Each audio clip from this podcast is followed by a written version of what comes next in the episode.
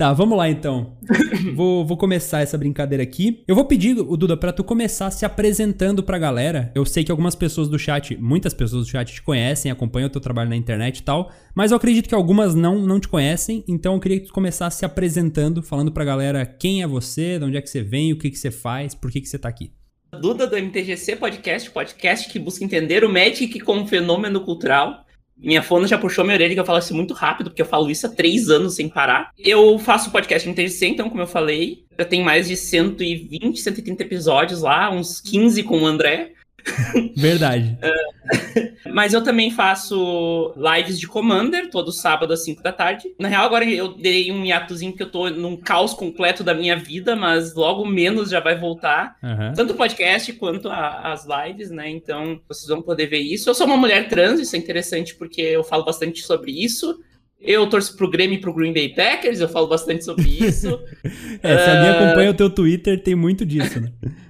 Exatamente. É que assim, tem a bio do meu Twitter que ela é os, os termos e condições. Quando tu dá follow, tu aceitou os termos e condições. Sim. Que é, você vai receber muito Grêmio, Green Bay Packers, RPG. Magic, RPG, coisa de pessoa trans. Aham. É isso, é, é- é os termos e condições que tu, que tu aceitou. O pessoal tá falando dos Packers, vocês não estão vendo na live, mas estão vendo uma bola de futebol americano que tá no cortezinho aqui, Aham, ó. dá Ela é dos. Packers. Da hora. Eu nunca acompanhei futebol americano. Eu, eu sempre eu, eu sempre fui de não acompanhar esportes no geral, assim. Acompanhei um pouco de futebol quando era mais novo. E aí eu comecei a assistir NBA há uns anos atrás, e isso me deu vontade de começar a assistir outros esportes que eu nunca tinha dado chance. Um deles que eu Uhum. ainda não experimentei é o futebol americano. Te ensino a assistir, inclusive, se tu quiser um dia. Eu tenho os- o, o streaming da NFL aqui, Ó. o, o NFL Game Pass. Pô, isso é bom. E daí a gente faz uma call no dia, tá, prepara uns snacks, eu te mostro como é que é. Massa. Pra, pra te estar pronto pro Super Bowl. Porque eu acho que eu não sei nem as Porque- regras direito do jogo. É, e é bem simples, na real. É um jogo de. Ele é extremamente estratégico, é muito legal pra quem gosta de jogo estratégico, de estratégia. Eu sempre falo isso. Pra galera mais nerdola que gosta de jogo estratégico, tipo, o americano é maravilhoso. Eu gosto muito de, de beisebol também, mas o beisebol é uma droga um pouquinho mais pesada. É mais lento, né? Ele é bem demorado, né? É, ele é ultra estratégico. Completamente estratégico. Não, eu, eu- o André, eu vou fazer questão que ele escolha os Packers. É, Pode deixar. Não escolha os Giants, é. Já começaram os memes aí que eu Sabe não... que, que o Tio Sam também é Packers, né? Ah, Também é? cabeça de queijo. Pô, Aham. então, é, tô, tô sendo induzido já. Qual que é o time? Tem aquele cara que ganhou não sei quantos Super Bowls e tal. Tom Ele, Brady? ele- Qual? Tom Brady, o famoso isso, Giselo. isso. Ele tá, no, ele tá em qual time? Ele tá no Tampa Bay Buccaneers agora. Ah, tá, tá. Pode crer. Por alguma É. razão achei que ele tava nesses Packers aí, mas eu devo estar viajando. É, não, nos Packers tá o Aaron Rodgers, que é outro, outro cara fantástico, só que ele não ganhou tantos títulos porque sempre caímos nas- na, na, na, na semifinal, na final de conferência. Ah, sempre. É, ele era dos, dos Patriots, tá? Ele fez a história dele nos Ah, Patriots. daí agora Patriots. ele Pode crer. São dois nomes diferentes. Patriots e Packers. Ok. Já estão aprendendo alguma coisa aí. Já aprendi algo hoje. É, aí, ó. Tu, tu é de 96 também?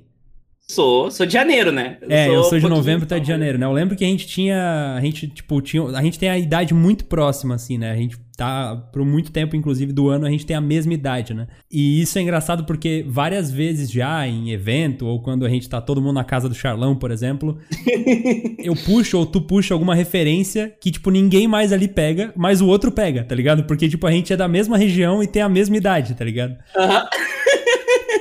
E aí, isso, isso me leva à minha primeira pergunta, porque eu acho que essa é uma das duas diferenças, uma das diferenças entre a gente. Eu comecei a jogar Magic bem depois de ti, eu acho. Tu começou a jogar em qual edição? Oitava. É, a oitava edição. Isso foi em. 2013, eu tinha 7 anos. É, não, eu comecei a jogar em 2012, tipo, muito tempo depois, tá ligado? Começou a jogar quando eu voltei a jogar pela última vez. Ah, é verdade. Ah, então, então quando tu começou lá em, em oitava, oitava edição? Isso. Uhum. Quando tu começou a jogar lá atrás, tu parou de jogar em algum momento. Inúmeras vezes. É, Era uma coisa muito instável, assim, porque era aquelas coisas de, de manias de colégio, né? Então, teve a mania do Yu-Gi-Oh! na real. O Yu-Gi-Oh! que foi a grande mania, né? Eu, só, eu faço gin super alcoólico pra poder ir dando refil. Do... daí, ah, tinha a mania do Yu-Gi-Oh! Eu jogava Yu-Gi-Oh! E daí eu olhei para aquelas cartinhas tá, é, que vendia na, na feira do livro do colégio, tá? Então o colégio incentivava essa entrada em drogas maiores, mais pesadas aí. Mas eu via aquelas cartinhas mais bonitas em português, né? Porque a, a gente jogava com carta de camelô no Yu-Gi-Oh, né? Sim. Nenhuma era bonita. Tipo, as cartas brilhosas, elas eram um adesivo, né? Então, a gente não tinha qualidade, porque era tudo falsificado. Sim, eu, eu- Então, quando eu vi aquelas cartas maravilhosas, com cheiro gostoso e em português, opa, o que que é isso aí, né? Sim. Eu trouxe o Renan Sparrow, do, que tem um canal de Yu-Gi-Oh! recentemente aqui no, no, no Eu ia falar no MTGC, no Mana Vai Papo Vem. e, e a gente tava conversando, tipo, os primeiros decks, né? Todos com cartas falsas de camelô e tal, eles tinham várias costas diferentes. Tipo, como as cartas eram feitas diferentes, tipo, tinha um baralho que ele era todo diferente, tu já sabia qual carta tu ia Tamanhos, comprar. tamanhos diferentes. Isso, exatamente. Tamanhos e, tipo, papéis e impressões, todas diferentes, tá ligado? Uhum. E desde que tu começou lá atrás, em algum momento tu se interessou pelo competitivo? Porque sempre que eu vejo tu fazendo algo sobre Magic, a maior parte do tempo é meio que na mesma vibe que eu, mais casual, assim. Mas tu já chegou a buscar o competitivo alguma vez? Eu tive a vibe pro player wannabe, fiz time, ia toda semana pro Porto Alegre, função pra caralho pra jogar lá na Nerds. Foi ali na época ali, 2014, 2013, 2014, ali foi uma época bem... Foi uma época que eu tava mal da- de saúde mental também e não, não tava Aham. tratando, então... Eu comprei muito Magic por impulso, era a época de Cans of Tarkir, uma das melhores coleções dos últimos anos e... Dos últimos anos é engraçado, né? Porque pra mim Cans of Tarkir foi ontem, mas Aham. tipo... Sim, 2014 fazem sete anos, Meu né? Deus então. mas enfim, foi uma da- dessa era mais moderna, acho que foi uma das, um dos melhores blocos, assim, e tinha as Fatlands e tal, uma loucura completa. Eu tinha, naquela época, um UB Control, que era o deck do Ivan Flock, que ele foi finalista, se eu não me engano, de algum dos Pro Tours. Depois teve, entrou, ah, entrou Battle for Zendikar, e eu lembro que esse deck ficou mais forte ainda, e é o carneirinho de... de que ganhavam de vida toda a manutenção, Aham. era turno 1 Seize, era fortíssimo, fortíssimo, fortíssimo. Era bizarramente forte aquele deck. Era um T2 muito forte, né? Eu joguei na, na época do T2 de Nistrad e Ravnica, Retorno a Ravnica também. Queria muito ter jogado nesse standard. Muito. Esse T2 foi o, melhor T2 que eu já vi, disparado. Não vai ter mais um T2 tão foda quanto Nossa. aquele. E eu fiz um deck de marcadores, que na época tu não tinha ainda a nomenclatura Sultai, né? Então eu chamava de BOG Counters. Aham. E era bem legal o deck, que ele era uma mistura de Simic com Golgar. E ele era bem legal mesmo, assim. Aham. Eu joguei os torneiozinhos aqui da região. Nunca consegui ir muito além de. de- nunca fui atrás de jogar PTQ na época, ou PPTQ depois. Porque eu nunca tinha resultado muito, muito constante. E eu comecei a notar que o Magic competitivo me deixava estressada com o Magic. Uhum. E eu jogo pra me divertir. Se é pra me estressar, eu vou ganhar dinheiro. Então, assim, o que aconteceu? Teve essa quebra, eu parei de jogar Magic, isso foi 2014, eu tava bem mal da cabeça na época. E depois disso, eu fui, eu fui atrás de um, de um apoio com uma psicóloga, que fez toda a diferença, inclusive, vou te comentar uma coisa muito séria. Hoje eu tenho acompanhamento com psicóloga, mas na época eu não- tinha, né? Uhum. diversos casos, casos de, de, de um, um ambiente de trabalho muito ruim, eu ser uma, uma mulher trans na puberdade sem saber, enfim, muitas Sim. coisas ali. E junto com isso veio as frustrações com o Magic, né? Porque eu, eu queria muito, eu gostava muito do jogo, era a coisa que eu mais gostava no mundo e eu não conseguia ser boa, porque na real nunca foi o meu negócio, né? Sim. Então, ah, foi isso que eu falei. Eu, eu teve um momento que eu disse: ah, se é pra me estressar, eu vou trabalhar, então eu vou parar de jogar Magic. E eu parei de jogar Magic. Não, não é que eu migrei pro Commander, eu já tinha um deck de Commander, mas eu não dava muita bola. Aham. Era tipo assim, ah, já que a galera tá jogando, deixa eu ter um deck aqui, que é a minha Derev que eu tenho até hoje. Aham. Daí, 2015, aconteceu um GP em Porto Alegre, GP Porto Alegre 2015. Eu fui nesse lá, GP. Tu foi e eu te encontrei lá. Aham. Ah, lá na Sojipa, na Sojipa, que era um, é um clube super tradicional. Muito lindo, Porto né? É, gigantesco, nossa. E daí eu tinha ido, olha a loucura, né? Porque eu não fui pra Porto Alegre, eu sou de Montenegro, tá? Uma cidade do lado de, de Porto Alegre, pra quem não sabe, contextualizando. Em breve eu vou estar morando em São Paulo, mas por enquanto... Olha, disso eu não sabia. Eu imaginava Ah, porque eu ouvi. Depois eu vou te falar por que eu imaginava, mas Ah, enfim. tá. Daí eu fui pra Porto Alegre pra ver a final do Campeonato Mundial de LoL de 2015, no Nexus Pub. Que é o, o- Era um pub de LoL, assim, basicamente, e eles, eles passavam a final do- dos mundiais lá. Quer dizer, o mundial inteiro. E eles davam skin e coisa, e daí eu fui lá porque eu queria ganhar skin e olhar a, a final, né? Aham. E daí eles me. eh, Nós chegamos lá e a fila tava gigantesca e eles disseram: ah, não vai dar espaço pra todo mundo, mas nós vamos dar skin pra todo mundo. Eu peguei a skin e fiquei ali, tipo, tá, e aí o que, que eu faço? Tá, tá, vim pra cá pra isso e não tem nada. Eu tava com uma amiga minha, que mora em Porto Alegre. Daí eu abri o. tu- Porque na época, assim, com- lembrando que 2015 não era uma época que nós tínhamos giga de. eh, eh, Não tava na, na casa dos giga, o pacote de dados. Então eu Aham. tinha mega, uns 500 mega, 200 mega de internet móvel. E eu fui dar uma olhada no que tava acontecendo, né? Abri o Twitter e a galera falando assim, GP Porto Alegre na Sojipa, GP Porto Alegre na Sojipa. Ah, tu não foi pra, pra Porto Alegre pra ir no GP? Eu olhei pro lado, a Sojipa tava a 500 metros de mim. Caralho, que cagada. O que, que tu ia fazer se não tivesse o GP? Eu ia pra casa da minha amiga, provavelmente beber cerveja e ficar de boa. E assistir o Mundial de LoL em casa, tipo. É. Caraca. Daí eu fui até o GP e me apaixonei de novo. Eu ia invariavelmente voltar, tá? Eu ia invariavelmente voltar. Eu tinha ficado, sei lá, dois meses sem jogar Magic. Daí eu voltei ali no GP. Porque eu joguei um draft, na época as coisas eram diferentes. Eu joguei um draft por 35 reais. e ganhei uma premiação, foi super legal. Nossa, GP, GP é, um, é um evento maravilhoso, né?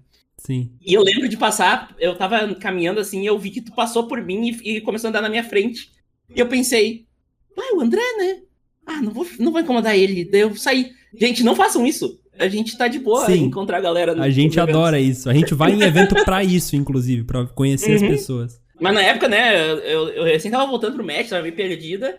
E daí foi isso. Tipo, eu joguei Magic lá, fiquei em Porto Alegre, dormi na casa da minha amiga e no outro dia voltei no GP. Então foi É, eu lembro um que negócio esse, que mudou bastante. esse foi o primeiro evento que eu fui parado, assim. Tipo, eu já tinha sido parado na rua algumas vezes, mas, tipo, algumas vezes. Porra, sei lá, a cada mês alguém me parava.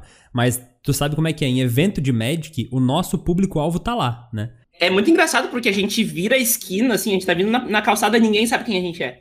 A gente vira a esquina pra entrar no. Pra entrar no evento, instantaneamente as pessoas começam a olhar pra gente, comentar, chamar, é muito estranho. É, exatamente. Esse foi o primeiro evento que eu realizei isso, que eu entendi. Tipo, assim, caramba. Não, não é como se eu não conseguisse andar no evento. Não, até hoje não é assim. Mas, tipo, pô, a cada 10 minutos alguém vinha falar comigo. E isso era muito da hora, tá ligado? E na época isso explodiu a cabeça, assim, porque eu realmente achava que o meu nicho.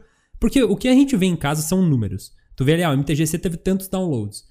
Aí tu chega num evento e tu vê as pessoas que fizeram download do programa, sabe? Então isso é muito massa. Muito massa. É, um cara me pediu uma vez pra, pra assinar um, um, um livro da Meg, aqueles livros que a Meg traduziu, né? Aham. Eu olhei, cara, tem certeza que tu quer estragar o livro? Ele, não, eu quero muito. Beleza, É. eu assino.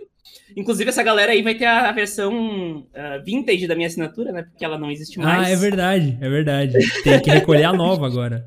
É, essa galera aí tem a Reserved List da minha assinatura. Reserved list. esse Muito bom. nome nunca mais será impresso, então Sim. é isso aí. Sim. E na época do GP Porto Alegre, tu não produzia conteúdo pra internet ainda. É, eu tinha feito alguns artigos no meu antigo blog. No blog agora não dá. Que inclusive foram pra Black Lotus, né? Eu, eu tinha uma parceria com o Henrique lá em 2012, 13, que eu escrevia e ele, ele depois de uma semana, repostava na Black Air Lotus. Eu tinha feito um, um, um texto sobre os Unsets, que naquela época era uma, uma história perdida do passado do Magic, ninguém nem pensava em reprintar Unset e tal. Sim. E eu lembro que o, o Henrique curtiu e, e postou lá no, na Black Air Lotus. E eu acabei sendo uma das colaboradoras da Black Air Lotus por algum tempo. Eu escrevia no MTGC e ia pra Black Air Lotus, não pra, pra o YouTube da Black Air Lotus, pro blog da Black Air Lotus. Sim, tá? Estamos aham. falando. Então eu escrevia no meu blog, no agora não dá, e ia pra, pro blog, da, pro blog da, da Lotus. Eu tinha um plano lá pra 2013 também, era um pouco antes de tu começar o YouTube, do motivo como Magic, né? Eu tinha um plano de fazer conteúdo no, no YouTube porque eu consumia muito o YouTube, né? Só que eu não eu não, não botei em prática. E daí quando eu vi que tu tinha feito, eu meio que tipo, ah, beleza, o André tá fazendo exatamente o que eu ia fazer, deixei ele fazer. E eu fiz alguns podcasts, mas não era um podcast de Magic, era um podcast de jogos em geral.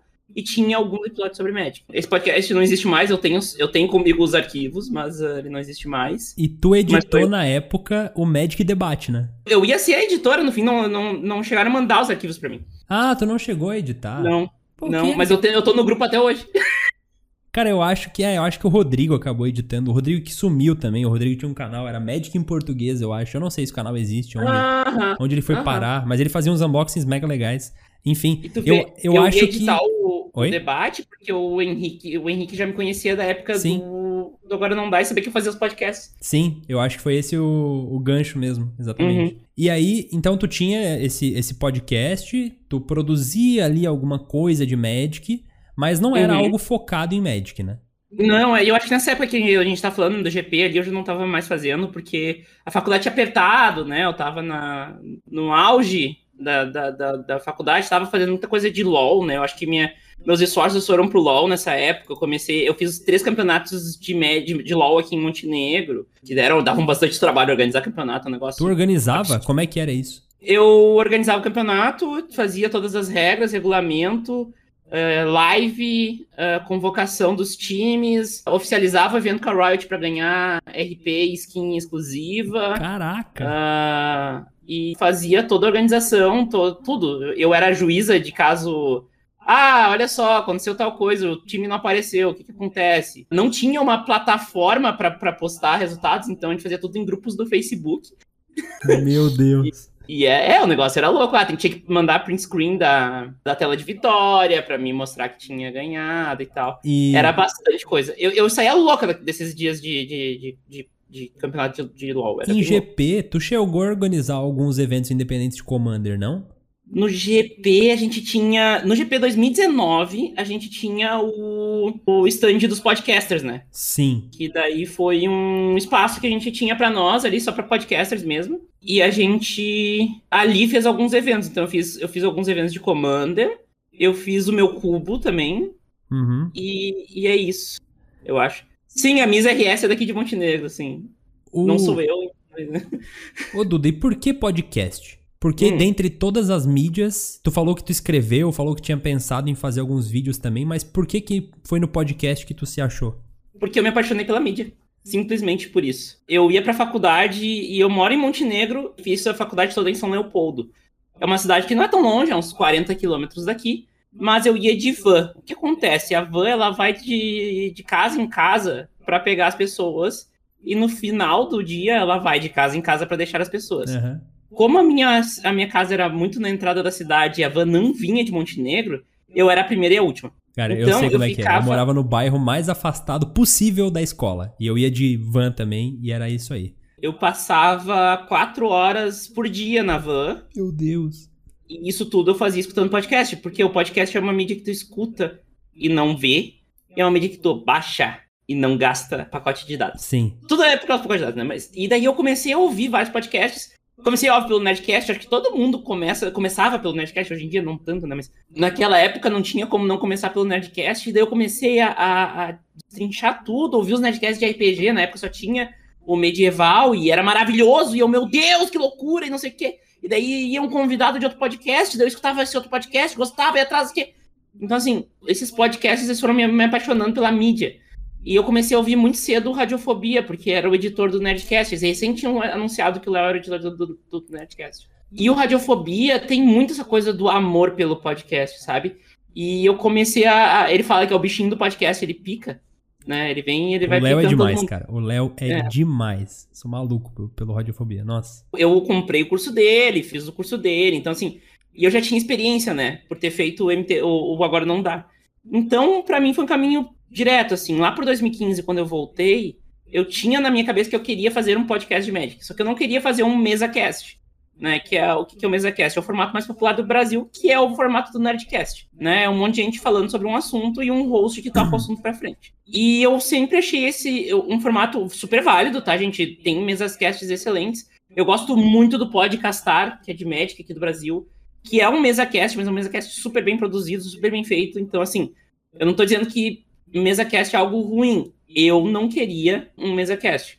Eu queria pensar em outra coisa. Eu nunca achava o que, que era essa outra coisa. E eu fui explorando nesses anos aí, tentando achar essa outra coisa. Né? E eu comecei a escutar vários podcasts, vários podcasts. Eu tava escutando numa época o Futuri, que é um podcast sobre futebol, mas eles pegam muito. Eles falam muito de, de esquema tático, sim, mas eles falam muito também da, da, da questão cultural do futebol como o futebol ele impacta multidões, como o futebol ele trabalha uh, paixões e tal, e eu gosto bastante de futebol, então era algo que eu gostava bastante. E eu tava ouvindo o Kitchen Table Magic, que é um podcast gringo, que não, não, não, ele não é atualizado mais, ele tá lá no feed, mas ele não é atualizado mais. E é um podcast que entrevistou meio mundo do Magic, um monte de gente participou lá, Sim. e era um podcast de entrevistas aprofundadas. E eu olhei para aquele formato e pensei, ah, eu gosto tanto do Magic, eu não gosto da questão do jogo, porque tinha muito medo de falar do Magic e vinha a galera mais tóxica e dizer, ah, tu não sabe nada, o que, que tu tá falando, sabe? Porque isso aconteceu comigo na época do blog. Uhum. Eu escrevi e as pessoas vinham, ah, nem sabe o que tá falando, e tá querendo postar, não sei o quê. E eu tinha muito medo disso, porque eu, eu nunca lidei bem. Nunca lidei bem e eu sabia que não ia lidar bem.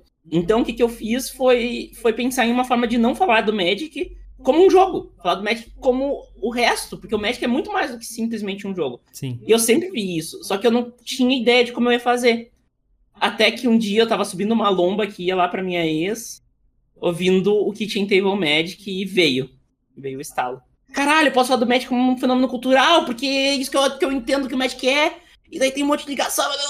Cheguei na casa da minha namorada, da minha ex-namorada, né? Dei oi, mal dei oi, já fui pro computador, comprei o domínio, registrei o domínio na hora, vi o MTGC, tava, tava uh, vivo. Tanto assim, as pessoas perguntam o que, que é o C.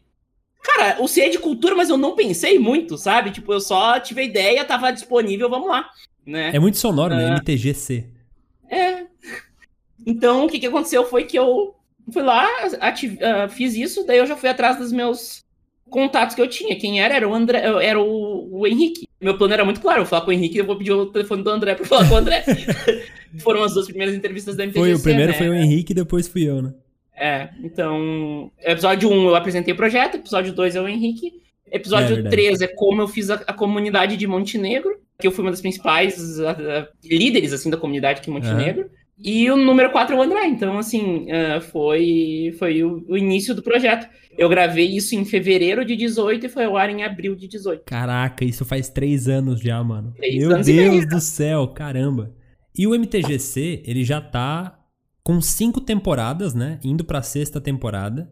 E as é, temporadas, elas mudaram, né? Entre uma e outra, elas tiveram pegadas bem diferentes. Quais tu diria que foram as principais mudanças, olhando lá no começo do MTGC, com o conteúdo que faz agora, o que, que mudou principalmente? A principal mudança é que no início eu tinha um roteiro bem definido de de entrevistas, mas que eu usava a, a, técnica exploratória, né? Que é uma questão bem acadêmica até, mas que eu tinha um roteiro de entrevistas, mas que ele era aberto a inter, intervenções durante a conversa, né? Então, eu, eu tinha perguntas pré-definidas, mas que dependendo da pergunta da pessoa, eu puxava outra, né? E na quinta temporada eu joguei fora.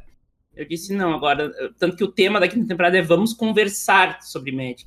Sim. Né? Então, na quinta temporada, a ideia era uma conversa mesmo, uma coisa mais simples, mas que tivesse mais coração, né? E eu acho que deu super certo, assim. Eu, eu come... Daí o que aconteceu? Na quinta temporada, uh, por não ter mais o, o, o, o, roteiro padrão, porque era um roteiro que eu repetia sempre, as mesmas perguntas, e daí tinha uma sessão que eu, uh, que eu adaptava, né? Então, eu tinha várias perguntas ali que eram padrões, a galera até já brincava com elas, porque era sempre a mesma coisa, né? Uhum. E no fim eu comecei a cansar desse roteiro e também ele me limitava de eu chamar alguém de volta, né?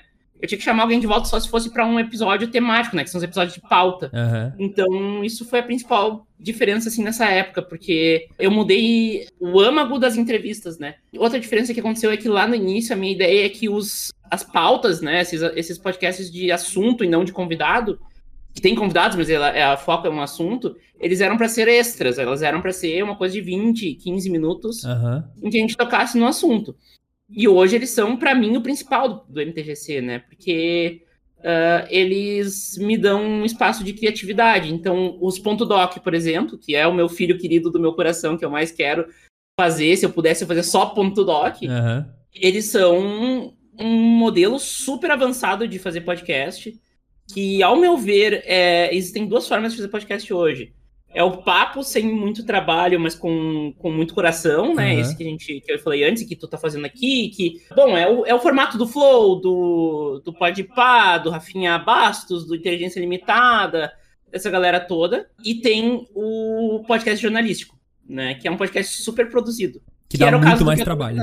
Muito mais trabalho. Muito mais trabalho. O que aconteceu? O meu sonho é fazer uh, só um ponto doc, né, que é o, o jornalístico. Só que, cara, é entrevista seis, sete pessoas, decupa tudo que elas falaram, trata o áudio de todo mundo, entende o que cada coisa de cada um falou, como elas se correlacionam, faz uma narração que junte isso, faz uma, uma, uma edição que faça sentido, bota um som que vai acompanhar o que está sendo falado. Isso é uma opção infinita, assim. Tu, Sim, tu é absurdo. acaba. Eu tinha a ideia da, da sexta edição era que fosse só ponto docs, iam ser seis episódios de ponto doc, um por mês. Mas eu desisti dessa ideia semana passada, inclusive. É, essa é a ideia inicial da sexta temporada. É, uhum. e por isso que ela atrasou tanto. É, eu quero falar mais sobre isso depois. Uhum. Vou te falar que é bem reconfortante ouvir tu dizer que, ah, às vezes as perguntas ficam muito repetitivas e tal, porque assim, eu sempre fui o entrevistado e não o entrevistador. Tipo, eu toda Uhum. semana dou duas, três entrevistas pra podcast, geralmente canais de Magic pequenos estão começando e tal. Então eu tô acostumado a responder sempre as mesmas perguntas e eu não me importo de responder como eu comecei a jogar Magic e tal, porque, enfim, as pessoas querem saber e tal, pra entender do background, etc. Mas do ponto de vista de entrevistador, pra mim é muito mais difícil ser o entrevistador do que o entrevistado, porque eu quero fazer perguntas legais, sabe, que façam a pessoa querer falar, só que ao mesmo tempo eu quero fugir do que a pessoa já respondeu várias vezes, sabe? Então Uhum. é mega difícil, mega difícil. Com- como é que era pra ti, e isso eu tô total te usando aqui pra aprender um pouco, como é que era Claro. pra ti, como é que é pra ti, porque tu ainda faz isso, a pesquisa de decidir quais perguntas fazer, como é que era a prospecção que tu fazia, assim? É, muito do que eu fazia era o seguinte, eu tinha três ou quatro perguntas, eu tinha as perguntas padrão, tá, que eu sempre fazia, todo mundo, eu acho que tu vai lembrar, é como tu começou, de onde tu veio, qual a tua profissão, um negócio Aham. assim, qu- qual- quantos anos tu tem, qual a tua profissão, ocupação eu falava, na real. E carta preferida, cor preferida, enfim. E dessas perguntas eu já ia colhendo algumas questões pon- pontuais que a pessoa falou e que eu vi que era importante que tinha assunto, e eu ia anotando dentro no mesmo arquivo do roteiro em outra cor na seção de perguntas personalizadas. Aham. E daí eu ia botando ali na- ao vivo, assim, o cara tava falando, tava digitando. Dá pra ouvir às vezes na edição, porque eu tava digitando ideias de perguntas novas. Sim. E quando eu faço as perguntas novas, eu faço já com uma. Pensando, pô, se eu perguntar isso, o cara provavelmente vai responder nessa linha.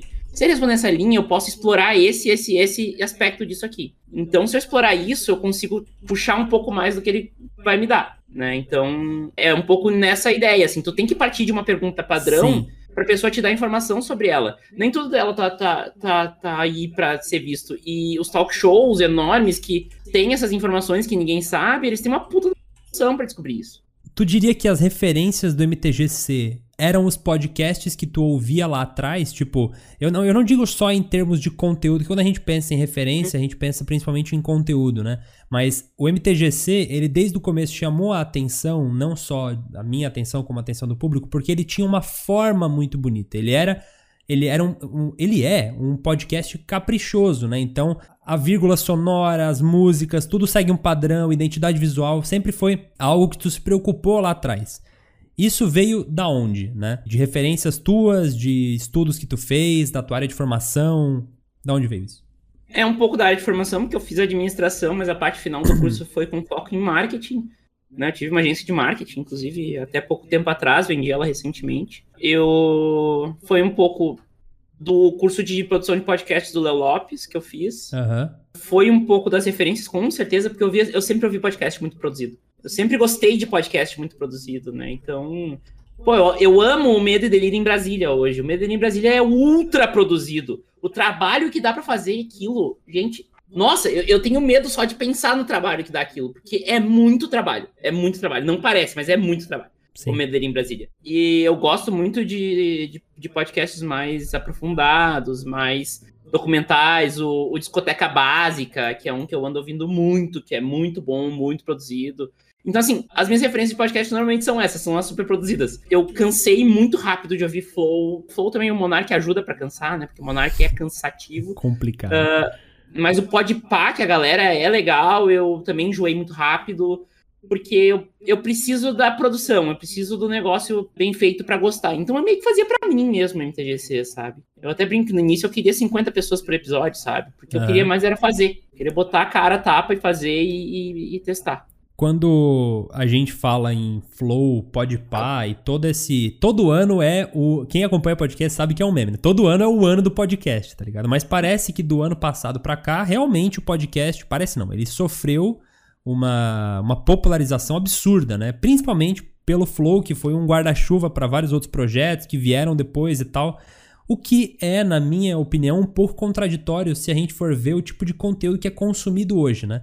Porque hoje o conteúdo ele é instantâneo, ele é rápido, são vídeos curtos, É, são shorts, são stories, são reels, são coisas que chegam e vão e elas são coisas esquecíveis no geral, mas é isso que tem viralizado e tendo alcance, né? O que é contraditório, como eu disse, porque o podcast é justamente o oposto, né? São, sei lá, uma hora, duas, três horas de conteúdo que você vai consumir com você mesmo, no seu fone de ouvido, indo pro trabalho, etc. Qual que é, na tua opinião, a razão, primeiro, para essa popularização do podcast uhum. e para essa discrepância tão grande entre dois conteúdos que estão dando muito certo, né? Começando pela discrepância, tá? O que, que acontece? O que é efêmero e muito rápido, normalmente é um conteúdo raso, e ele é um conteúdo, porque não tem como se aprofundar rapidamente, e ele é conteúdo visual. O podcast ele não é primariamente visual. Tu até pode ter o apoio visual, como é o caso desse que nós citamos, e é o que eu vou entrar depois. Uhum. Mas tu ouve um podcast e não é necessariamente tu para pra assistir como se faz com um filme, por exemplo. Uhum. Não, tu, tu vai lavar tua louça, tu vai pro trabalho, tu, tu tá fazendo um trabalho repetitivo, tu tá fazendo faxina. Por isso que dá pra ouvir três horas, porque tu não tá fazendo três, tu não tá ficando três horas na frente do podcast. Tu não tá tu tá proativamente tá... consumindo aquilo, né? É, tu tá fazendo outra coisa que tu já ia fazer e daí tu tá dando e ganhando tempo nisso. Então, né, nesse quesito, é, para mim é muito claro que é isso. Eu já estudei muito sobre mídia e sobre a uh, forma de consumo das mídias por trabalhar com marketing digital, né? E para mim é muito claro que seja isso, sabe? O podcast está fora do circuito de mídias sociais. Ele não é algo que tu escuta por impulso ou por acaso, né? E daí agora nós entramos no porquê que se popularizou. Porque uh, a atenção é por impulso né? A pessoa fica afim de ouvir algo por impulso. E daí eles começaram a fazer os cortes, né? Os cortes que tem é. um, quê problemático, né? Da falta de contexto. Sim. Mas eles começaram a fazer os cortes, que é um formato que daí sim agrada a essa coisa mais impulsiva. Mas ele sempre dá um gostinho de quero mais.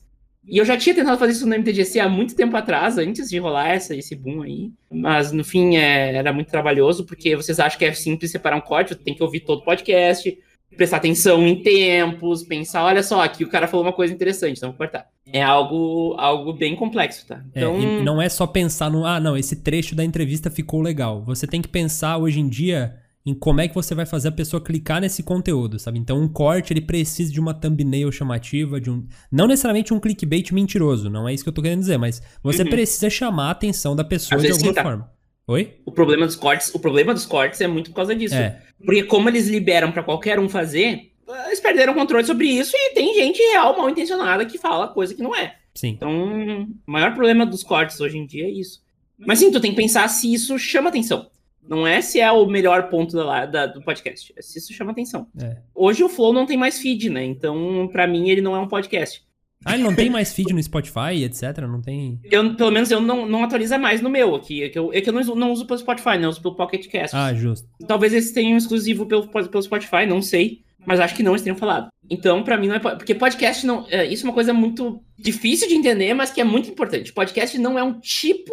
Não é um formato de programa, tá? Podcast é um tipo de distribuição de mídia. Sim. Tanto que existe podcast em vídeo que não é no YouTube, é por feed RSS. Aham. Uhum. RSS. Eu falei 3S, né? Uhum. Uh, então, assim, uh, ah, para ser um podcast, uh, tecnicamente falando, tem que ter um feed RSS, né? O Podpah eu escuto no, no Pocket Cast, assim, né? Com um agregador normal. Então, eu sou chato com isso, tá? Porque eu sou romântica com o podcast. Eu, eu entendo que sim, é uma nova, uma nova forma de chamar atenção. E aí que tá, por que que teve esse boom, né? Porque o podcast esteve presente pela primeira vez de uma forma completa e massiva no YouTube, que é uma plataforma que todo mundo já usa, né? Sim. Se criou um estigma de que ouvir podcast é difícil, e não é. Nunca foi não é. difícil, é. nunca foi. Nunca foi. É só abrir o, o, o teu aplicativo agregador e atualizar. É. é. Sabe? É que podcast é estranho, porque podcast não é uma mídia nova. Né? A gente deu o exemplo do Jovem Nerd, eles estão fazendo isso aí há mais de década já. Só que ela sempre foi uma mídia underground, tá ligado? Tipo, parece que sempre foi aquele grupinho de, ô, oh, tu gosta de podcast? Pô, que legal, eu também, qual que tu curte? Hoje em dia não, isso mudou, né? Justamente Mas, por essa popularização. Mas sempre foi esse bagulho do tipo, era um negócio meio Magic, assim, ah, tu joga Magic? Pô, sério, eu também jogo, que massa, sabe? E, e nessa época, o Nerdcast tinha milhões de downloads por semana. Sim. Esse é o tamanho dos caras, tá? Os, os caras é outro nível, assim, é bizarro. Mas o Spotify tem bastante, bastante influência também, tá? Porque o Spotify é, passou a ser como o YouTube, algo que já tá lá no celular de todo mundo. pessoas já usam, e é só dizer, ó lá, procura no Spotify lá por MTGC, o Magic como fenômeno cultural, ou só MTGC que já vai achar. Então facilitou muito, tu não precisa explicar pra pessoa, ó, baixa o, o, o, Pocket, o Pocket Casts, ou busca, busca aí o pod, Podcast Addicts Aham. e, e assina. Eu ainda recomendo usar um agregador de podcast, porque eu acho que é a melhor experiência de podcasts de todas. Mas Sim. eu não vou lá e falo isso pra todo mundo, porque eu sei que vai assustar. Então, assim, olha no, teu, no Deezer tem MTGC, no, no, no Spotify tem MTGC, tem em tudo que é lugar. Então, assim, ah, tu quer ouvir pelo computador? Vai lá, mtgc.com.br que tu ouve pelo computador, sabe? Então, é uma questão de, de entender que as, como as pessoas consomem mídia. E por mais que seja fácil consumir podcast, sim, tem uma ladeira a ser explorada aí, né? De, de- das pessoas entenderem que é fácil consumir podcast na, no feed, né? Aham. Até isso acontecer, a gente tem que entender que as pessoas não sabem. E, cara, ouve lá no Spotify, que é, é mais fácil. Sim. Eu acho que é natural, é uma transição natural. A pessoa pega o gosto pelo podcast hoje em dia e aí o agregador é uma consequência do tamanho do gosto que ela pegou, sabe? O agregador ajuda muito a organizar, né? Porque o Spotify fica ali no meio das músicas e tu não, não consegue organizar muito bem o que, que é, o que, que tu já escutou, o que, que tu não escutou, qual que tu quer escutar, como, né? Não tem um feed onde tem assim, ah, qual o podcast mais recente que saiu, Sim. né? O, o Pocket Casts, ele é maravilhoso que tu pode categorizar o feed ainda. É maravilhoso, eu amo o Pocket Cast. Inclusive, quem tá afim de, de tentar dar um next level no- no- na forma de escutar podcast, é a minha indicação, o Pocket Casts, que ele é um, um aplicativo que era pago e eles deixaram ele gratuito. Então, ele tem funcionalidades maravilhosas e é a minha indicação, assim, de a- a- agregador, né? Agregador, pra mim, é tudo de bom. Ele tem uma função, André, que ele, ele identifica com uma AI todos os silêncios do podcast e ele corta pra ti. Caraca. Então ele acelera o teu, a, tua, a tua audição sem acelerar o. sem dar voz de álbum. Sem tirar conteúdo, né? Sem. É. Nossa, genial. Pô, tenho vontade de fazer isso pra editar meus vídeos. Tipo, bota tudo É. por silêncio aí tu tira, sabe? Pô, dar um plugin assim, muito bom. Se não me engano, tem esse plugin no.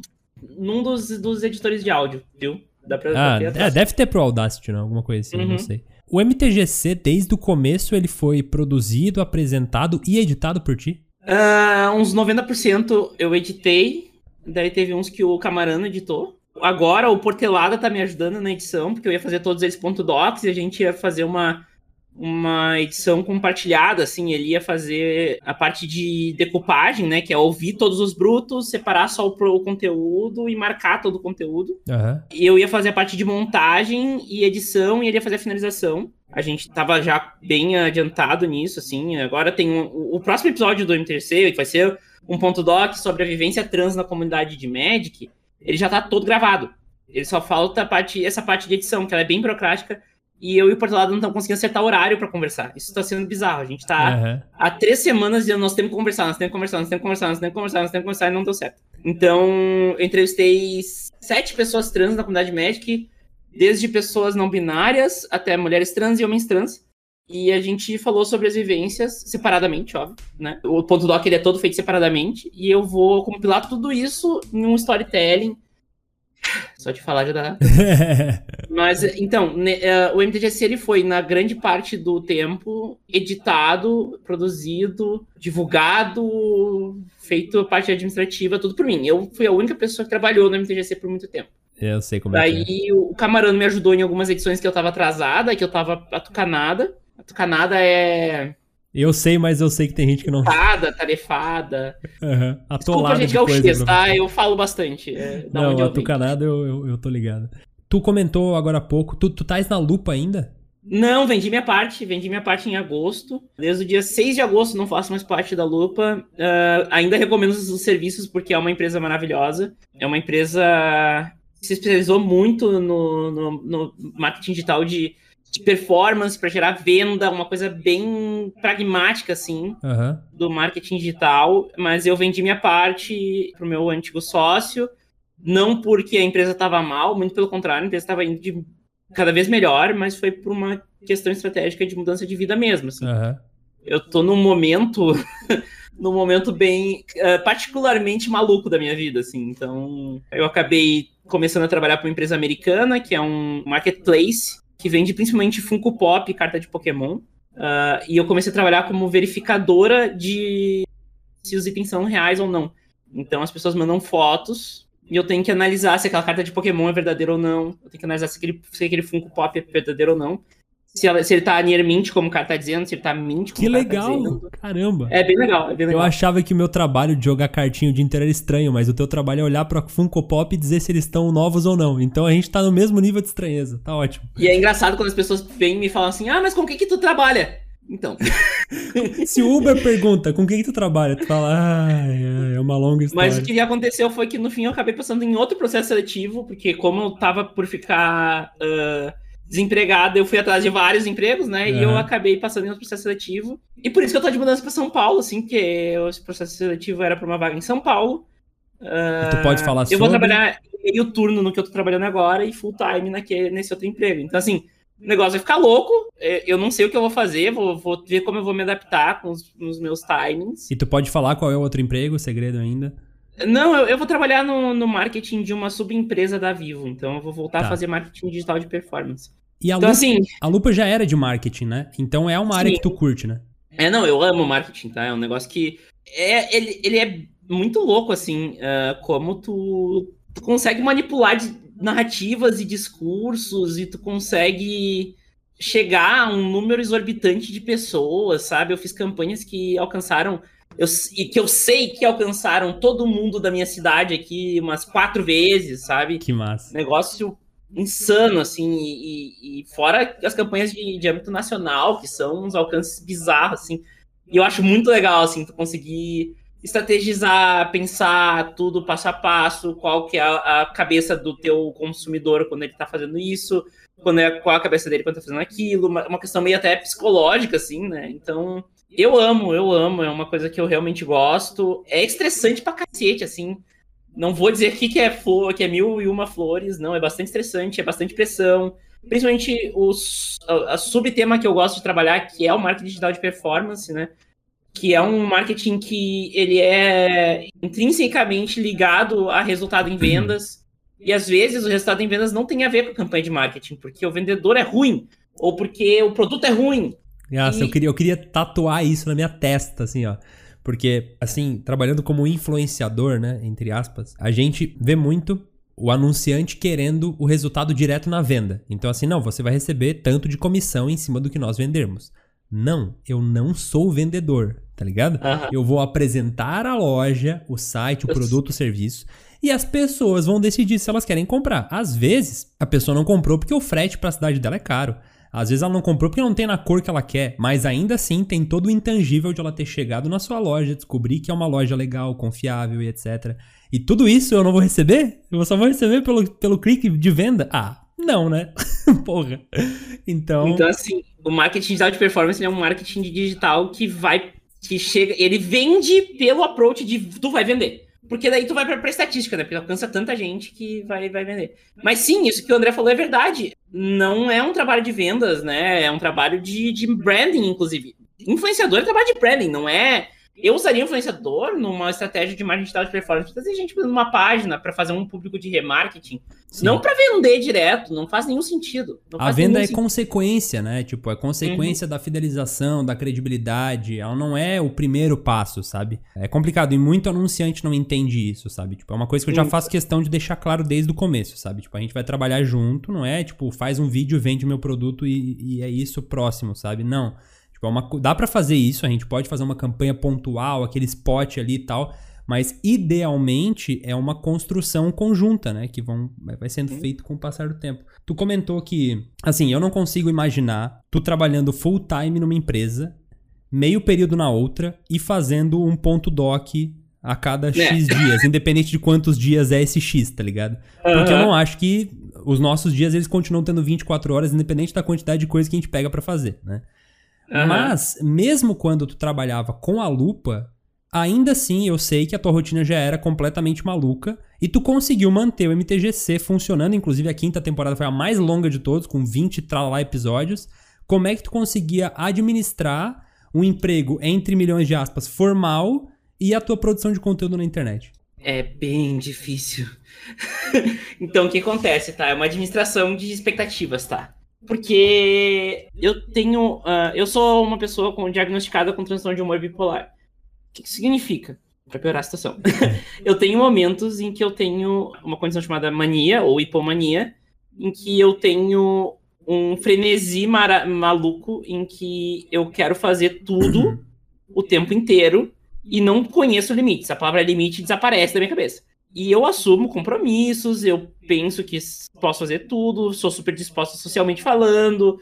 Negócio maluco, assim, insano, tu não dorme, tu, tu, acorda, tu vai dormir tarde, acorda cedo, a cabeça não para, não para, não para, não para. E daqui a pouco ela vira pro lado depressivo, em que tu não tem vontade de fazer nada. Em que sair da cama é, um, é nossa, é muito difícil em que qualquer coisa tu faz um dramalhão bizarro, né? E agora ainda tô fazendo terapia hormonal, eu tô tendo TPM junto com isso. Então, assim. Então tem todas as responsabilidades que tu pegou no teu momento de on fire, monohead, foda-se. E aí depois uhum. tu tá super tipo, mano, me deixa quieta aqui. E aí tem todas as responsabilidades que tu assumiu te batendo na porta. E aí, você não vai fazer nada comigo, não? É, então é exatamente. Foda, exatamente. Só que eu tenho uma questão de expectativas muito altas com o que eu faço. Não com o que os outros fazem, com, com o que eu faço. Então, por que eu falo que o que eu queria fazer 100% do tempo no MTC era ponto doc? Porque é só o ponto doc que eu olho e penso, caralho, é isso que eu sei fazer. Eu sou muito foda na parte de conteúdo. Porque o ponto doc é sim o meu ponto máximo e assim, de de produção, de capacidade de produção. O que eu sei fazer de produção é aquilo, entendeu? Uhum. É o podcast que eu não faço nem um pouco correndo, eu não saio correndo para editar, eu não faço um roteiro correndo, não, eu faço com calma, eu olho as coisas com calma, eu penso com calma. Então, assim, eu queria poder fazer tudo no máximo sempre, mas a gente é humano e a gente não consegue. Uhum. O que eu vou trabalhar agora em duas empresas é equivalente ao que eu trabalhava na Lupa, porque dono de empresa não trabalha oito horas por dia, ele trabalha muito mais do que isso, né? E nunca desliga a cabeça também. Sim. Então, isso é uma coisa que eu sei que vai acontecer, eu vou conseguir uh, manter como era na época da Lupa, como era na época da faculdade, né? Em que eu tinha uh, trabalho na Lupa mais a faculdade de noite. Então, assim, é parecido, não tem mais o mesmo pique, porque cinco anos de idade já fazem diferença, mas nem tanta, né? Então dá para manter o pique. Então, assim, o que que eu. Foram reflexões que eu fiz nos últimos. Nas últimas semanas, eu não falei isso em nenhum lugar, na real, é em primeira mão aqui. Que eu realmente desisti da, da lógica de fazer uma, uma, uma, uma temporada de um ponto doc por mês. Uhum. Não dá, não dá. Eu não vou ser. Eu não vou conseguir porque a minha, a minha exigência com um ponto doc é muito alta. Sim. E, quando, e daí eu tenho uma outra questão, que quando a exigência é muito alta, eu tenho medo de não atingir essa exigência que eu mesma botei, e eu paraliso, eu não faço nada. Então, é uma questão de autoconhecimento, né, óbvio, mas, mas assim, eu, eu preciso fazer algo mais simples, mas que realmente é algo, é algo simples, mas é algo que, que entrega, sabe? Todo mundo sempre gostou do MTGC do jeito que ele era. E foi uma, uma noia da minha cabeça que fez eu achar que não, sabe? Então foi eu entender isso, foi, foi refletir, pensar, me perguntar, não, peraí. É. Ninguém reclamava do formato do MTGC. Todo mundo gostava do formato semanal, pauta e, entrevista e gente e, e, e, ter gente lá diferente toda semana e explorar assuntos. E daí eu comecei Sim. a ter várias ideias de assuntos para abordar, mas eu só tinha seis para abordar, porque eu só tinha seis episódios na temporada. Começou a ficar apertado. Então, assim. Vou te falar, às vezes a, a, alguns conteúdos a gente, a gente produz pra gente mesmo, tá ligado? Alguns uhum. conteúdos a gente produz pro público. Esses são os meus gameplays de arena, que eu adoro fazer, uhum. não me entendam mal. Mas alguns conteúdos a gente produz pra gente. E esses geralmente são os que dão mais trabalho e pegam menos alcance, tá ligado? Porque são os conteúdos que a gente faz para se desafiar. Por tipo, tem, tem realmente tem vídeo que eu paro abro uma cerveja e assim, beleza, eu vou escrever isso aqui e eu vou fazer direito. Eu sei que vai pegar 3 mil views enquanto gameplay de arena pegar 10, mas esse aqui eu vou fazer pra mim. E quem assistir, nem todo mundo vai clicar, mas quem clicar vai achar do caralho, tá ligado? Tipo, e, e esses conteúdos eles dão muito trabalho. E realmente, às vezes a gente não consegue produzir tudo que a gente quer, ou só o que a gente quer, tá ligado? A gente, às vezes a gente precisa produzir o que a gente, o que a gente consegue o que a gente precisa, tá ligado? Então eu super te entendo, assim, eu super me identifico quando tu fala do ponto doc. Eu penso em alguns conteúdos que eu fiz no passado.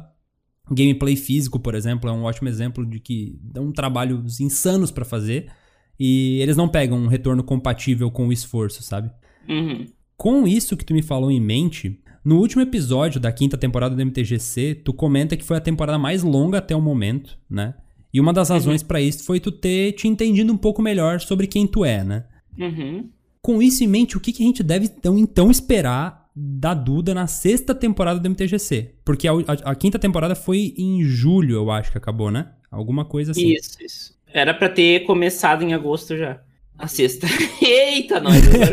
então, o que, que a gente deve esperar, é, mesmo que sem uma data precisamente, o que, que a uhum. galera que acompanha o MTGC, ou que vai começar a acompanhar o MTGC agora deve esperar? Originalmente eu ia falar um ponto doc por mês, mas agora eu já não falo mais isso. Uhum. O tema da próxima temporada não vai mudar, é vamos questionar o Magic, tá? Então, os meus últimos meses, os meus últimos. Os últimos meses foram de extremo questionamento a mim mesma. Extremo questionamento das coisas que são fixas, que são exatas e que são dadas como certeza. Sempre gostei da ideia do questionamento, mas sempre me abracei a certezas. E agora eu eu quero questionar, eu quero refletir, entendeu? Uhum. Eu acho que vai ter uma pegada mais reflexiva, sim. Vão eu vou trazer temas de vivência trans, vivência LGBT dentro da comunidade, sim. Vocês vão ter que escutar a gente falar isso, porque é muito importante falar sobre isso. São temáticas muito importantes. E assim, eu acho que uma, uma leveza mais em, maior em quem eu sou. Isso é uma coisa super subjetiva, mas que eu acho que vai dar para notar. Acho que já dá para notar nos, nos últimos episódios em que eu já tava me identificando como Duda no, no, no MTGC, mas é mais tranquilidade para ser quem eu sou. Isso é uma coisa importante uhum. que vai acontecer provavelmente, porque eu vivia em constante dúvida, em constante dor. Eu sabia que algo não estava certo e agora essa coisa não existe mais, então é uma preocupação a menos na minha vida, sabe? Uhum. Então há três meses atrás eu era uma pessoa completamente diferente do que eu sou agora. Sim. E isso é importante, assim, isso me, me, me, de, me deixou viver a minha verdade, assim. Os hiatos do MTGC foram justamente por causa disso, porque eu estava em constante questionamento e eu não conseguia trabalhar eh, um, um podcast semanal. Eu tinha que estar o tempo inteiro pensando e, e, repensando coisas óbvias, né? Pensando se eu ia vender minha empresa ou não, uhum. né? Pensando se eu ia para São Paulo ou não então foram, foram momentos bem intensos, assim, né? E, e, e, nossa, eu devo muito a muitos amigos meus que estiveram ali naquele momento, que foi um momento muito íntimo até, assim, foi um momento muito muito interno, assim, eu tive que internalizar muita coisa, eu tive que respirar fundo muitas vezes, né? Mas que foi muito importante, assim, para o meu avanço, para minha maturidade, para desembuchar algumas coisas que estavam presas. Então, assim, foi, foi um processo super importante na minha vida. Uhum. Mas que precisou precisou de um tempo para mim, assim. Precisou que eu desacelerasse e pensasse, e respirasse, né? Então, foi isso, basicamente. O que aconteceu também é que eu tava um pouco de saco cheio do formato do MTGC e agora eu não tô mais. Porque eu parei de produzir ele semanalmente. Deu um, um detox, né? Tipo. É. Vou te dizer que a ideia de fazer um, um ponto doc por semana, de por mês, veio, veio por conta disso. Eu tava de saco cheio do formato MTC. Saco cheio, não queria mais fazer. Uhum. Tanto que eu, eu, ali no, no, final da temporada teve um, um hiato grande.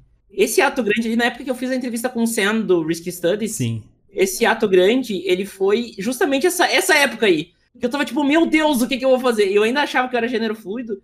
Depois eu vim entender que eu era uma mulher transbinária, então, nossa, muita coisa acontecendo ao Não, mesmo esse ano pra ti foi uma mudança absurda, né? Completa. Tipo, Sim. tá indo pra São Paulo, pediu demissão, toda a questão com a transexualidade. Então, tipo assim, o ano que. Um dos anos mais de mudança da tua vida, eu diria. O, o ano, provavelmente, né? Não sei. Ele é equiparável a 2016, quando eu também pedi demissão e fundei minha empresa e conheci minha ex, que foi minha namorada por cinco anos. Uhum é equiparável a esse ano aí. É, é um ano Sim. bem importante, é um ano de, de bifurcações, assim, de tomadas de decisão difíceis. Sim.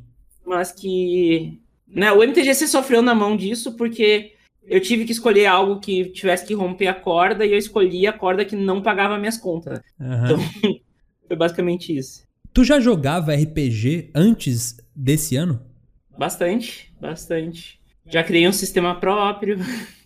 Caraca, é porque é. eu comecei a jogar RPG mesmo no, no ano passado, eu acho.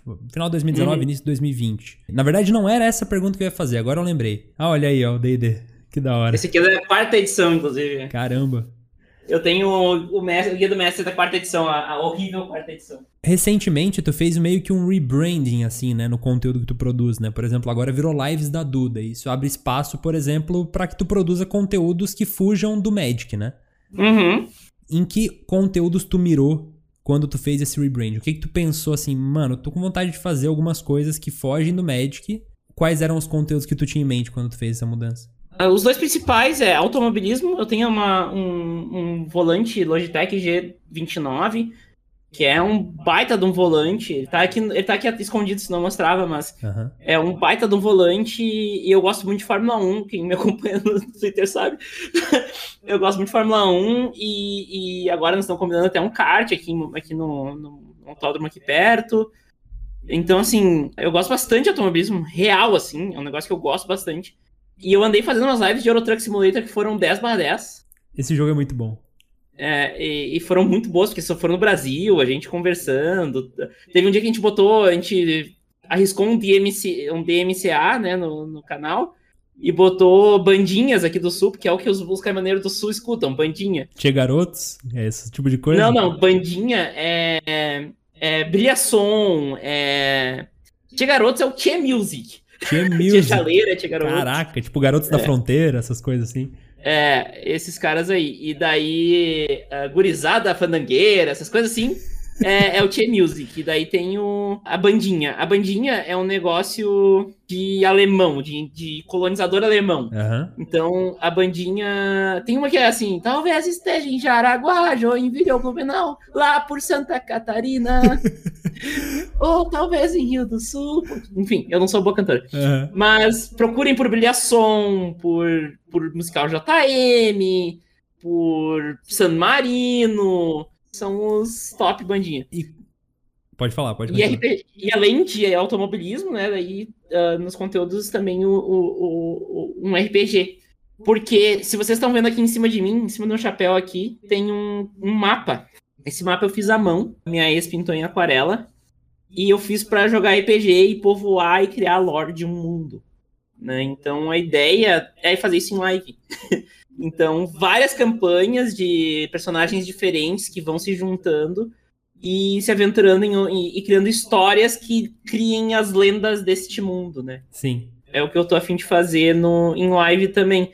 Porque eu adoro RPG, eu mestrei RPG por bastante tempo. E eu vou ser bem sincera, eu, adorar, eu adoro o nome MTGC, mas eu acho que ele me bota num casulo muito fixo de, de Magic, né? Aham. E nos últimos anos eu tenho jogado pouco Magic, assim. Eu jogo Magic nas minhas lives, basicamente. Aham. Ah, porque é o que eu. É, é o tempo que eu tenho pra jogar Magic, entendeu? Então, tempo é uma, uma coisa, uma questão bem escassa pra mim. Sim, então, eu sei como é que é. E como é que foi a recepção do público quando tu começou a trazer coisas que fugiam do Magic? Porque até, o, até esse ponto, eu acredito que quase todo mundo que te acompanhava veio pelo MTGC, né? Então o Sim, público já esperava Magic. Como é que foi trazer coisas que fugiam disso? não teve muito problema, não. Eu vou dizer que. Lógico que a audiência é incrivelmente menor quando eu faço algo que não é Magic, porque, né, é um, querendo ou não, é uma audiência nova. Mas as pessoas que estão lá no MTGC, não pelo Magic, mas por mim, elas vão lá e vão ver, entendeu? Isso é uma coisa que. ah, isso é uma coisa que fica. que fica interessante, assim. Tu vê as pessoas que estão engajadas realmente com comigo e com a marca do MTGC, e não necessariamente com conteúdo sobre Magic. Aham. E pra mim isso é bastante interessante de analisar. Eu não tô querendo ir atrás de audiência. Eu tô querendo fazer um negócio que eu, que eu curta mesmo, porque na real é o meu momento de, de lazer que eu só decidi streamar, Aham. basicamente, né? Sim. E inclusive não tenho tido tanta live ultimamente, porque eu não tenho tido tempo de lazer. Então, Aham. assim, as coisas estão bem, bem pegadas aqui nas últimos, últimas três, quatro semanas, então eu não, eu não fiz. Na real, o que eu tenho. Os meus momentos de lazer ultimamente têm sido funcionais, digamos assim, que quando eu consigo. Eu, eu pego meu Switch e jogo um Tetris 99. Tanto que é o jogo que eu tenho mais jogado ultimamente é Tetris 99, né? É um jogo super simples. Caramba. Mas é porque ele é em partidas curtas. Então é por isso, basicamente. É isso que eu tô fazendo ultimamente. É, o jogo que eu tenho mais jogado é Sudoku. Então, tipo, É, é nessa vibe. É nessa vibe. é assim. Nessa vibe. E o legal é que são jogos que dá pra te ver um podcast junto, entendeu? Geralmente, quando tu faz live de Magic, é jogando Commander, né? Ou falando Sim. sobre Commander. Sempre, sempre. Jogando Commander, sempre. E tu comentou lá no começo da, da conversa que tu tinha um deck Commander naquela época, que ainda tem e tal, mas que tu não tava dando tanta bola pro formato, né? Qual foi o turning point, assim? Porque hoje tu tem, tipo assim... o- o- 35. 35 Commanders, tá ligado? Tipo, eu acho que esse é mais decks que eu já tive na minha vida toda, somando todos os É. formatos. Então, tipo, Então. como é que começou essa, essa, esse amor pelo Commander? O que aconteceu foi que, lembra que eu falei que eu tava muito frustrada com a parte competitiva, que eu tava me, me incomodando mais do que aproveitando, que Sim. se fosse pra me incomodar eu ia ganhar dinheiro. Nessa época eu entendi que eu não ia querer jogar Magic competitivo, porque o Magic competitivo me tirava do sério, não me fazia bem, Uhum. nunca me fez bem. E eu olhei pro Commander como uma forma de o Magic ser só o ensejo, né? Só o motivo da gente estar junto. E nossa, o Commander faz muito bem isso, porque eu não quero vencer, tá? Tô nem aí. Aham. É divertido, sim. Mas às vezes só quero fazer uma coisa engraçada e é isso. Pode ganhar aí, vai. Deixou de ser sobre vencer, deixou de ser uma coisa estressante, deixou de ser uma coisa que te bota sob pressão, e passou a ser uma coisa pra dar risada, fazer um churrasco, tomar uma cerveja. Nossa, eu tô precisando muito desse rolê, cara. Nossa senhora. Nossa, Meu nossa, Deus do céu. Churrasco, cerveja e Commander é um bagulho que eu tô precisando muito o mais rápido possível. dá muita vontade de dizer, eu vou ir pra ilha, a gente faz, É, mas não. Sim. E como é que é o processo de decisão de montar um Commander novo? Tipo, porque Ah, é eu um já fico mais- indeciso, né? Tipo, tu- como é que é? Tu olha pra uma carta e. Vou montar um Commander disso. Eu tenho uma pasta só de lendas. Eu abro a pasta só de lendas e eu escolho uma lenda que eu achei legal na hora. E eu monto o deck. Com o que o que eu tenho tem. em casa. Com o que eu tenho em casa. Tu não, compra, tu não faz, tipo, compra online pra, pra completar deck? Rola isso? Não. Quando eu compro, quando eu compro. Nunca, nunca vou completar um deck na minha vida, mas quando eu compro carta, o que eu faço? Eu entro lá, eu, eu filtro normalmente. Primeiro, eu filtro todas em estoque e vou olhando meio que em páginas aleatórias. Aham. Acho umas coisas completamente absurdas por 20 centavos e compro. Sim. Daí, depois eu filtro por raras e míticas de um real ou menos. E também acho umas coisas completamente absurdas e, e compro. E eu nem sei pra onde elas vão. Elas chegam, eu boto na pá e depois decido, entendeu? Sim, sim. Então, assim, eu nunca tenho uma lista. eh, Alguns decks meus estão listados, se se vocês forem até voltar no chat. mtgc.com.br barra meus hífen commanders. Boa.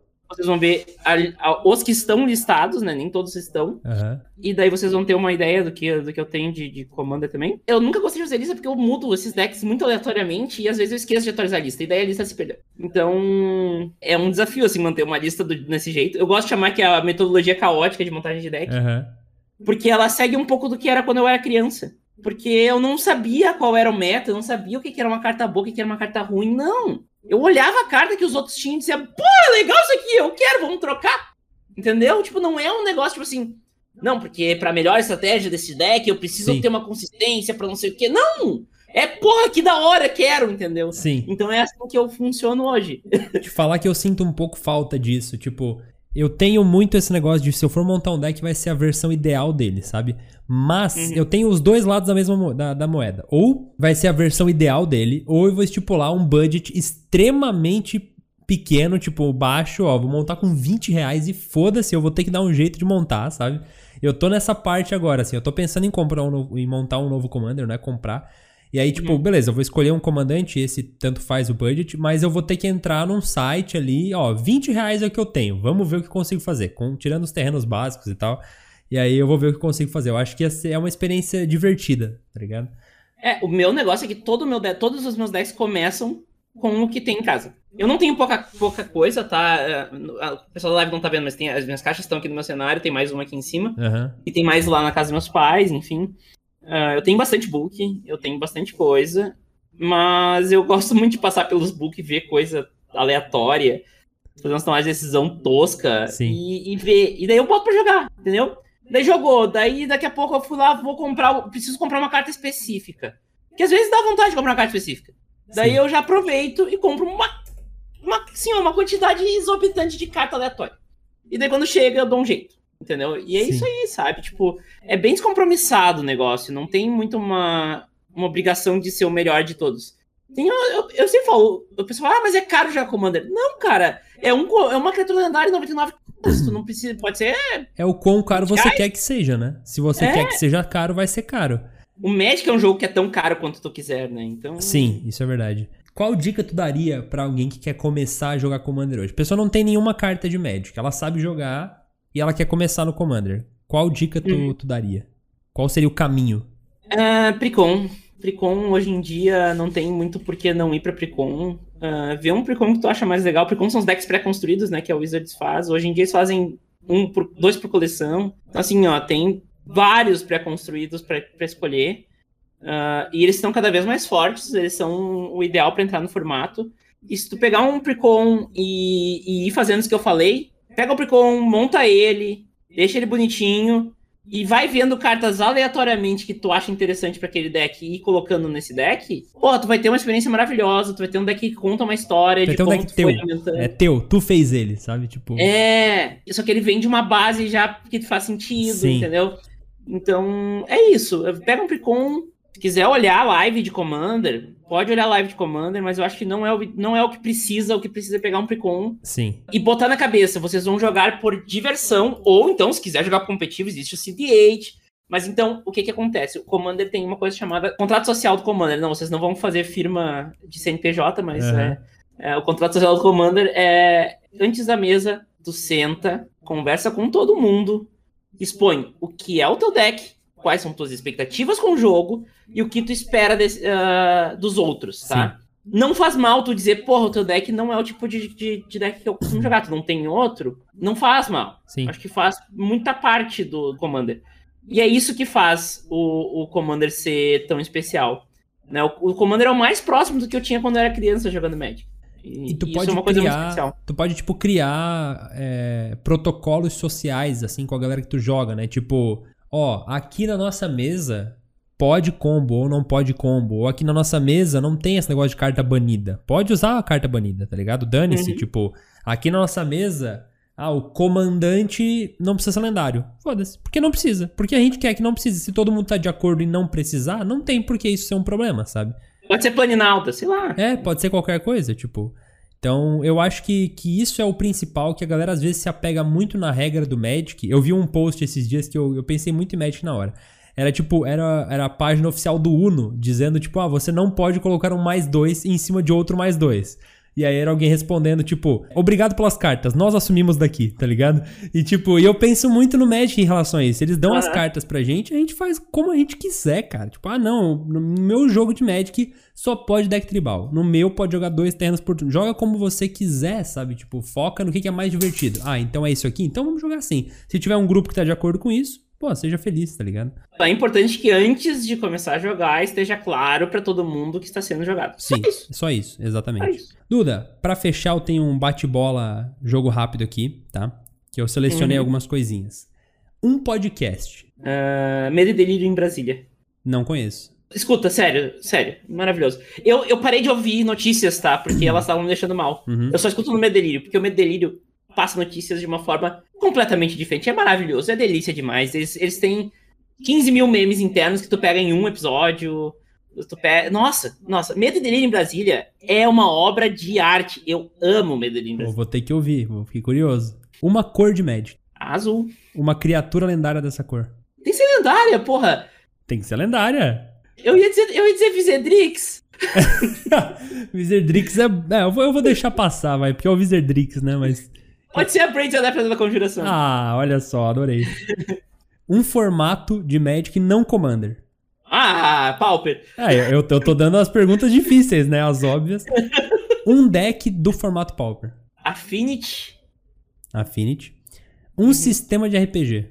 É D&D. Eu gosto muito de D&D. Qual edição? Quinta edição. Quinta, edição. Uma classe desse sistema. Uh, bardo. Uma raça. Uh, Halfling. Uh, pequenino. Um episódio do MTGC. O Baralho do Diabo, Season 4, episódio 19. Caraca, tava na ponta da língua essa. Aham. Um evento de Magic que te marcou. São dois, na real. Um é o, o GP São Paulo de abril de 19, que foi o que a gente fez o ponto de encontro dos podcasters. Que foi um evento que, para mim, foi muito de consolidar o que era o MTGC. Eu acho que os dois, os dois de 19, na real, porque o outro a gente fez me, o mesão o mesão clandestino no final do, do salão, uhum. que foi fantástico também, que eu fiz o bingo, e que todo mundo tava uhum. maluco no bingo. E o outro foi o Central Fest, que infelizmente tu não pôde ir, porque infelizmente estava na Europa, né, André? Ah, sim, sim. Super chique. Mas eu comandei a, a sala do casual, no, uhum. no, evento. E foi maravilhoso. Foi um evento maravilhoso como um todo. Não, eu queria muito ter ido. Né? Uh, o, o Thiago trabalhou tanto naquele dia. Eu trabalhei bastante também, mas o Thiago, gente. o que o Thiago fez para esse evento não foi pouca coisa, foi um evento maravilhoso e assim, tenho muito orgulho de ter ajudado e participado. Não ganhei nada por estar lá, eu fiz realmente porque eu queria. Aham. Minto, eu, minto, eu ganhei dois boosters e um playmatch. Foi isso que eu ganhei por estar lá. Mas não, não, é, por, não é uma reclamação, é, é só pra ser Sim, justa, sim. né? Porque eu fiz porque eu queria e foi super divertido. A gente comandou uma área lá bem grande que teve produção de conteúdo, tanto que a abertura da, da quarta temporada, se não me engano, da MTGC foi, foi, foi gravada lá. E também de muito Commander, teve arte que tinha Tut lá, com espaço só pra ela. Tinha o casal Cianca, né? Cian e, e Bianca, Aham. dando dicas de Commander.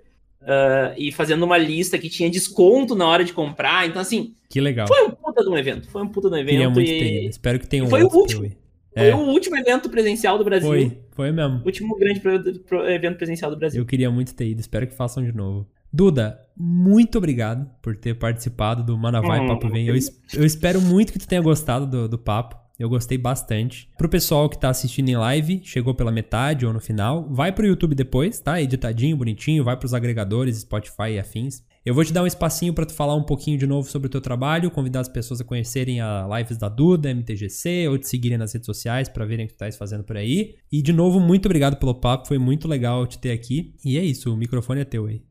Muito obrigado, André. Foi muito legal. Pode me chamar quando tu quiser para participar aqui, que eu, eu adoro. Quem quiser acompanhar o meu trabalho, pode me seguir no, no Twitter, é onde eu mais faço furdunço. É, é arroba Duda Weitzman, mas podem procurar por Duda MTGC que vocês vão achar. Vai estar no post aqui pra quem quiser, na descrição e afins. Vou botar aqui no chat também. No Instagram eu voltei a fazer um pouco mais de, de aparições lá no duda.weitzman daí. Que o Duda Weitzman tava pego. Uhum. No, no Dead Name eu tinha ele inteiro, no, no, no, no- no nome novo, não. Vocês também podem me encontrar na twitch.tv barra lives da Duda, que de prometido por enquanto é Commander a sábado às 5 horas da tarde, mas logo menos vai ter mais coisas, tá? Assim que eu conseguir organizar minha vida, provavelmente depois da minha mudança eu vou conseguir organizar isso com calma. Né, eu vou me mudar para morar com a Playmobia e com a Lissa Alissa, então nós vamos ter bastante conteúdo para fazer. É, Eu já digo para me seguir no, no Twitter, principalmente, porque lá é onde vocês vão saber as ideias novas. A gente tem uma ideia de um canal juntas, que não vai ser sobre Magic, que vai ser sobre tudo. Vocês podem me ver toda terça-feira no canal do Mestre Pedroca, no, na aventura oficial de Skyfall, RPG ah, Mapas para não atorar. Eu estou interpretando a Capua lá, que é uma é uma Kia que não que ela a- a movi- o movimento constante dela é mental, então ela muda de ideia, ela muda de bússola moral o tempo inteiro. Que massa. E tá sendo bem legal, assim, tá sendo uma aventura maravilhosa. Pedroca, beijão, te amo. Traremos ele aqui também, ele já confirmou que vem, só falta ele me responder no WhatsApp. O Pedroca é assim, ele, ele É. te- é, pra responder no WhatsApp é 80 anos, mas uma hora ele responde, uma hora ele vem aqui. Provavelmente em breve está- está- faremos alguma coisa lá no Wagner também, porque o nosso grupo de da caçada ao Messias não se desfez.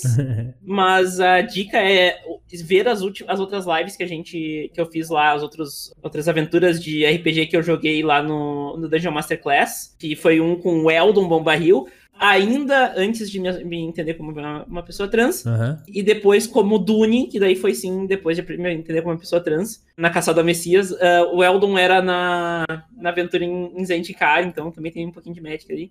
Na Lives da Duda a gente vai fazer ah, live de RPG o tempo inteiro também. Que esse canal em grupo exista, adorei a ideia. Não entendi. Acho que tu tava falando do canal com a, com a Bia e com a Alice Alice. Ah, tá. Sim, é, provavelmente ele vai, tá? Porque se eu tiver tocanada de tempo, as outras duas fazem acontecer, mas assim, Aham. vai acontecer. Porque a gente vai morar juntas, não tem como não acontecer. Sim, mas Ah, e, e é isso, assim. ah, no mais, eu acho que a- o pessoal me seguir já vai saber o que tá acontecendo e, e vai conseguir ficar atente aí ao que vai acontecer. massa demais.